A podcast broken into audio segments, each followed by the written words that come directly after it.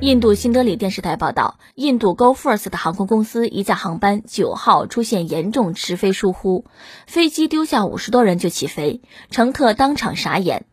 当地时间九号早上六点三十分，这架飞机从班加罗尔坎皮高达国际机场飞往德里。然而，飞机起飞时，还有约五十五名乘客被留在停机坪的大巴中，这些乘客均已完成值机和行李托运。事件发生后，未登机的乘客被安排搭乘四小时之后的另一架航班。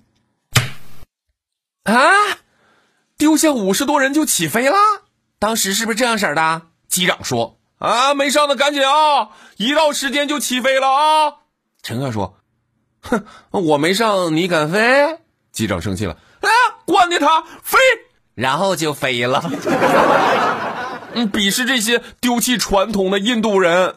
没让上飞机，那难道就不能扒到飞机翅膀或者起落架上吗？哈！